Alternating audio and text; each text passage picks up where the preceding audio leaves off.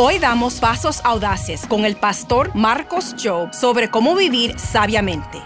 Quiero que miremos a un pasaje de la Biblia que se encuentra en Éxodo capítulo 17, versículos 8 al 16. Ya sabéis que Dios había llamado a Moisés para librar su pueblo de la esclavitud de los egipcios. El pueblo de Israel había estado en esclavitud casi 400 años en Egipto.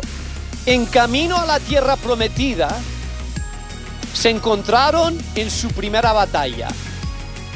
Sabes que aunque Dios tiene promesas para nosotros y vamos en camino a esas promesas, que no es siempre fácil.